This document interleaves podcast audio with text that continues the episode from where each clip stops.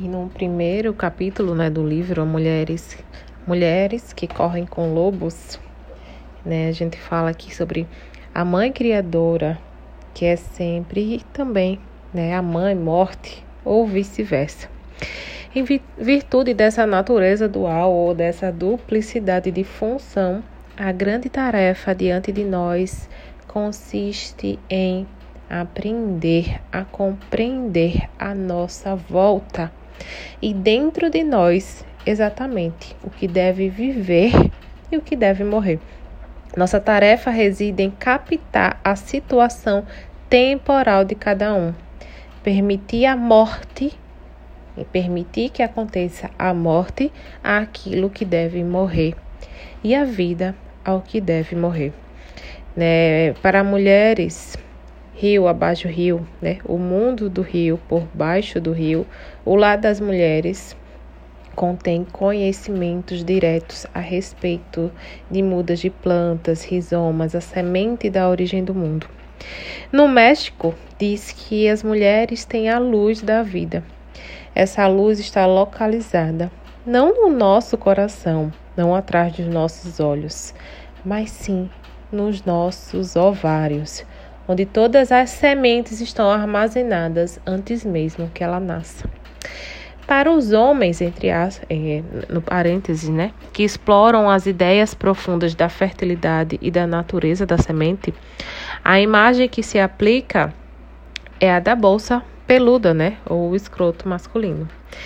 Esse é um conhecimento adquirido quando nos aproximamos da mulher selvagem, né? Quando a mulher lobo, né, a lá loba canta, ela está cantando a partir dos seus contidos nos ovários, um conhecimento que vem das profundezas do seu corpo, do fundo da mente, do fundo da alma, tá? E aí as pessoas fazem meditação, né? Nós mulheres fazemos meditação para conseguir um equilíbrio psíquico né? É por isso que fazemos psicoterapia e análise. É para isso que os seres humanos analisam seus sonhos e criam arte. É por isso que muitos consultam tarô, xingô, dançam, batucam, fazem teatro, arrancam poemas das estranhas e criam a oração iluminada. É por isso que fazemos tudo o que fazemos. Trata-se da tarefa de juntar todos os nossos pedaços né? E em seguida, devemos nos sentar diante do fogo para decidir qual canção usaremos para cantar sobre nossos ossos, nossos pedaços. Que hino da criação, que é hino da recriação. E as verdades que dissermos formarão nossa canção. Existem algumas boas perguntas a fazer enquanto decidimos qual será a nossa canção, qual será nosso verdadeiro canto. O que aconteceu com a voz da nossa alma, mulheres? Quais são os ossos que estão enterrados da nossa vida?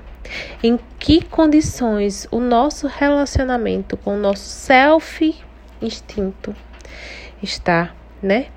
E quando foi a última vez que você correu livremente? Como posso fazer com que a vida volte a ter vida, né? Essas são algumas perguntas que a gente deve fazer. Para onde foi aquela mulher que eu sempre fui, tá?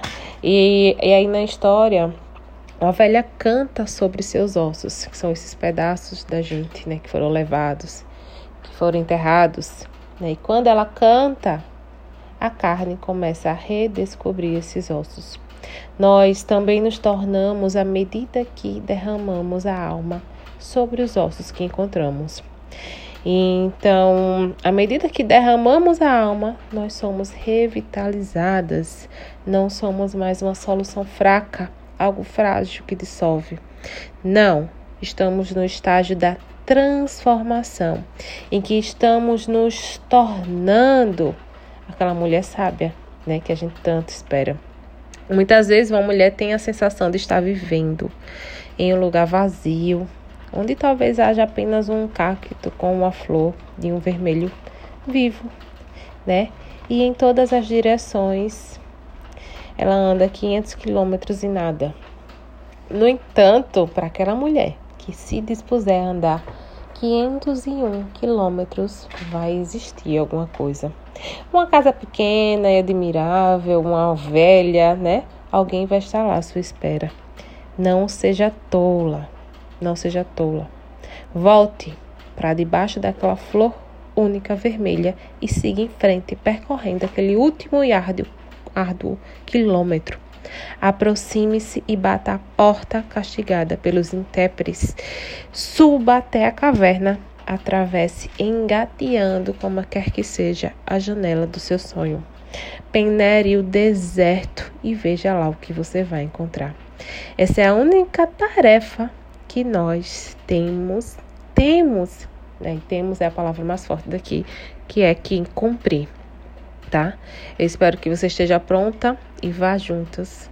Vá sozinha, né? Juntas e todas as mulheres que fazem parte de você recolher os seus ossos. Esse é o segundo episódio né, da minha leitura do livro Mulheres que Correm com Lobos. E em breve eu farei a terceira, terceiro Spotify, né?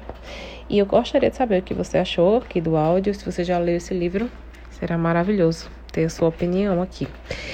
É, se você ainda não me segue lá no Instagram, é vanessalins.brand, né? Eu trabalho com brand, marcas com almas e arquétipos. Até o próximo episódio.